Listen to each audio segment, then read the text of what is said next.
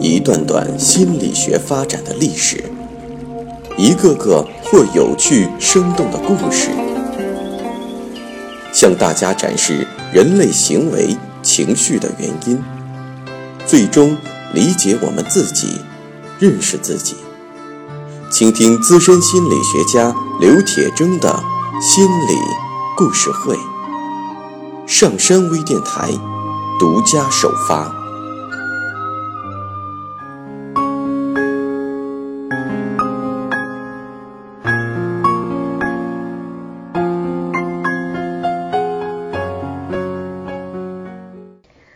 你好，我是心理咨询师刘铁铮。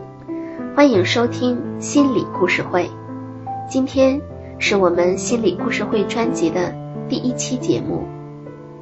心理学的发展经过了漫长的历史，心理学的故事更是一个源远流长的故事。我们今天讲述的是心理学在西方最早期发展的历史。在公元前七世纪。埃及国王萨姆提克一世为了证明埃及人是世界上最古老的民族，做了历史上的第一个心理实验。他找来两个婴儿，把他们交给一个边远地区的牧人抚养。他们被安置在一个隔离的小屋里，衣食无忧，得到很好的照料，但是不让他们听到任何一句话。萨姆提克的目的是想知道这两个婴儿咿呀学语之后所说的第一个词是什么。他认为，如果没有人教孩子说不同的语言，那么孩子会本能的说出人类最原始的语言。他想证明的是，这最原始的语言是埃及语。这样一来，就证明了世界上最古老的民族是埃及。两年后，孩子们两岁了。有一天，牧羊人打开房门，孩子们跑向他，叫道：“贝克斯，贝克斯。”可这个词并不是埃及语。为此，萨姆提克国王感到非常失望。我们现在知道，世界上没有天然的语言，语言是在交流中产生的。从这一点上来说，这个实验是没有意义的。可是，他用一个实验的方法去证明一种假设的做法，却给人以启发。在很多很多年以前，人们认为自己的思想和情感都来源于神的旨意。到了大约公元前六世纪，在印度。佛教把思想归因于人们的感觉和知觉，认为感觉和知觉逐渐而自然地形成思想。在中国，孔子强调思考；在希腊，哲学开始出现并繁荣，人们开始用一种新的眼光来看待思维和感情。希腊的哲学家们思考。并提出了很多问题和假设。在阿波罗神庙中，一条著名的名言被镌刻，那就是“认识你自己”。对人类的发展来说，这些希腊先哲们所倡导的，对人类内心世界的探索，要比对外部世界的探索更为重要。两千五百年来，人类探索自己的脚步。一直都没有停止。在公元前五世纪，外科医生阿尔克迈翁发现了视神经，并发现视神经是眼睛和大脑的纽带。他认为，感觉器官把知觉传送给大脑，通过思考，我们对知觉进行解释并形成观念。后来，哲学家。普罗泰戈拉提出，由于人的知觉是知识的唯一来源，因此这个世界上根本就没有绝对的真理。他著名的格言是：“人是所有事物的尺度。他的意思是说，任何事物对于我来说都是在我看来的存在。如果它对你来说有所不同，那就是它在你面前所呈现出的样子。所以，对于每一个感知者来说，任何一种知觉都是真实的。其他人继续的探索。哲学家德谟克里特认为，所有的知识都来自于传递出去的图像与心理间的相互影响。这就意味着，我们没有任何办法知道我们的知觉是否正确的代表了外在的事物，也无法知道别人的感觉是否与我们自己的知觉达成一致。他认为，我们无法确知任何东西，只知道施加于我们躯体的力量给身体所带来的变化。同样，在公元前五世纪，医学之父希波克拉底提出，所有的疾病都不是神灵的作用，而是有其自然的原因。基于当时普遍流行的物质理论。位哲学家安培多克勒斯认为，所有的东西都是由四种元素——泥土、空气、火和水组成的。它们被一种它叫做爱的力量按照不同的比例粘合在一起，或者被一种相反的它叫做冲突的力量分散开来。据此，希波克拉底提出了他的理论。他认为，良好的健康是四种身体内的液体平衡的结果。四种体液对应着四种元素：血液对应着火，粘液对应水，黑胆汁对应土，黄胆汁对应空气。在接下来的两千多年中，西方的医生们将许多疾病归结为体液失衡的结果。他们抽掉某种过剩的体液，例如放血，或者通过某种药物弥补某种不足的体液，对病人进行治疗。后来，希波克拉底的追随者拓展了他的体液理论，以解释不同气质类型的人之间的差别，提出了粘液质、胆汁质、抑郁质和多血质。来解释人们性格中的不同。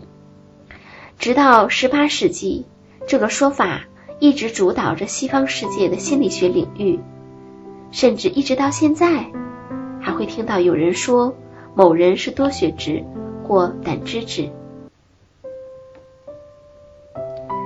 在公元前四百六十九年，诞生了那个时代最重要的哲学家苏格拉底。他是一位雕刻家和一个接生婆的儿子。他的样子很难看，肚子很大，谢顶，鼻子短而扁平，嘴唇很厚。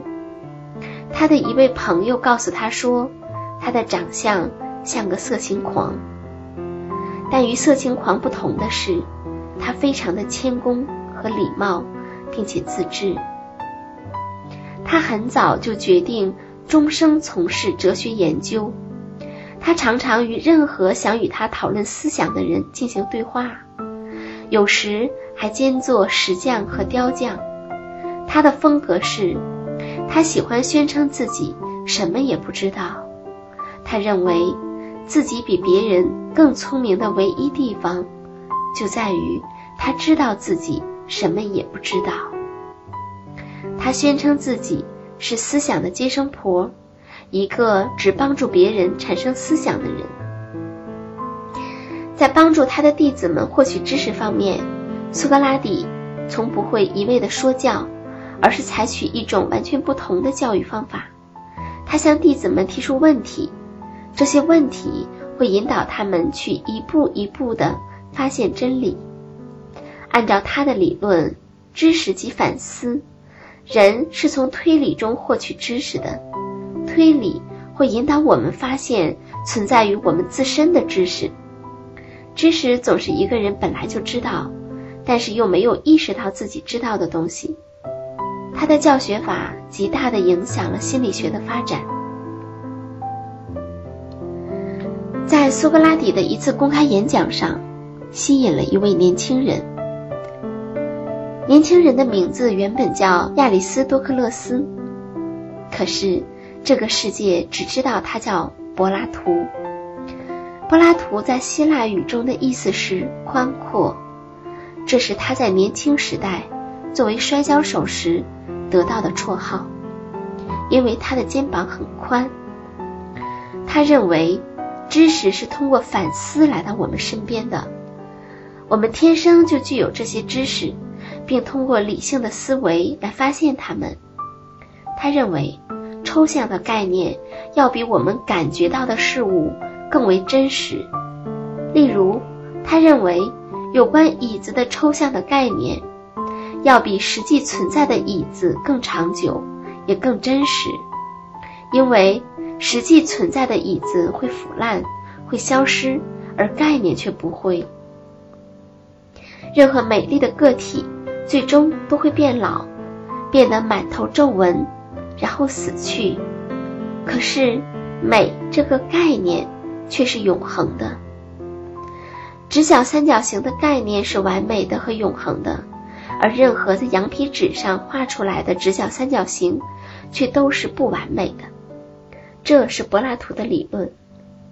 在这个理论中，概念或形式是永远存在，而属于物质的物体则是短暂的、虚幻的。柏拉图还说道：当灵魂栖居于肉体时，它在三个层面上进行运作。这三个层面分别是思维或理智、精神或意志、喜好或欲求。只有当灵魂的三个层面协调发挥作用时，才能使人保持良好的状态。他把灵魂比喻为两匹小马，一匹马活泼而温顺，另一匹马狂暴而难以控制。这两匹马被约束在一块儿。由御手来驾驭，这位御手要以相当大的努力，才能让他们相互配合，协力向前。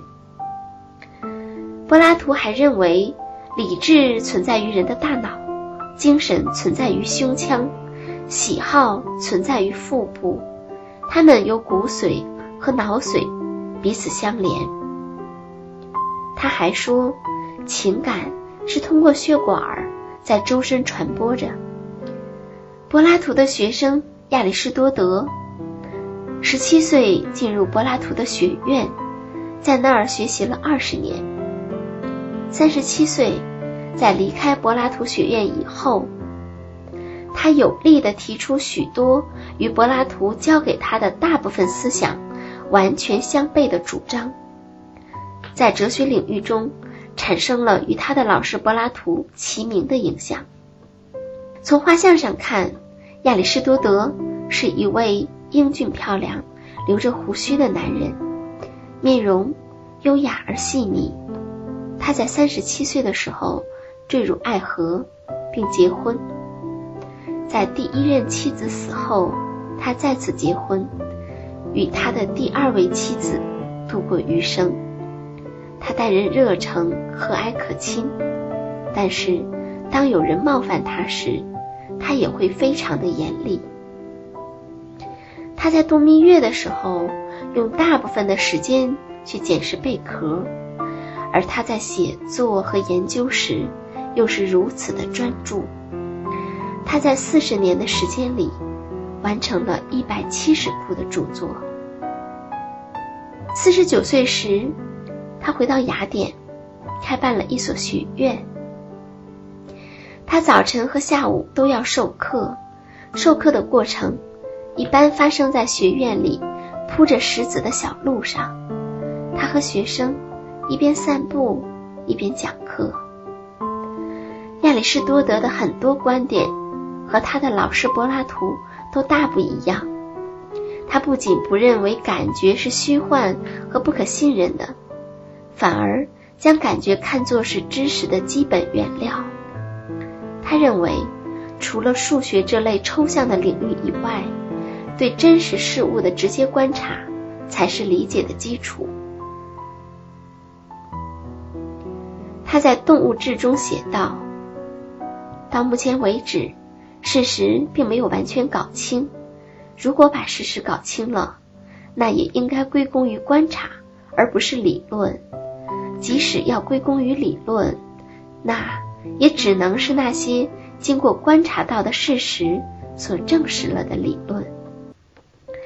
由于所处时代的局限性，他的一些学说。”现在看来是荒诞、没有意义的，但有一些学说是令人信服的。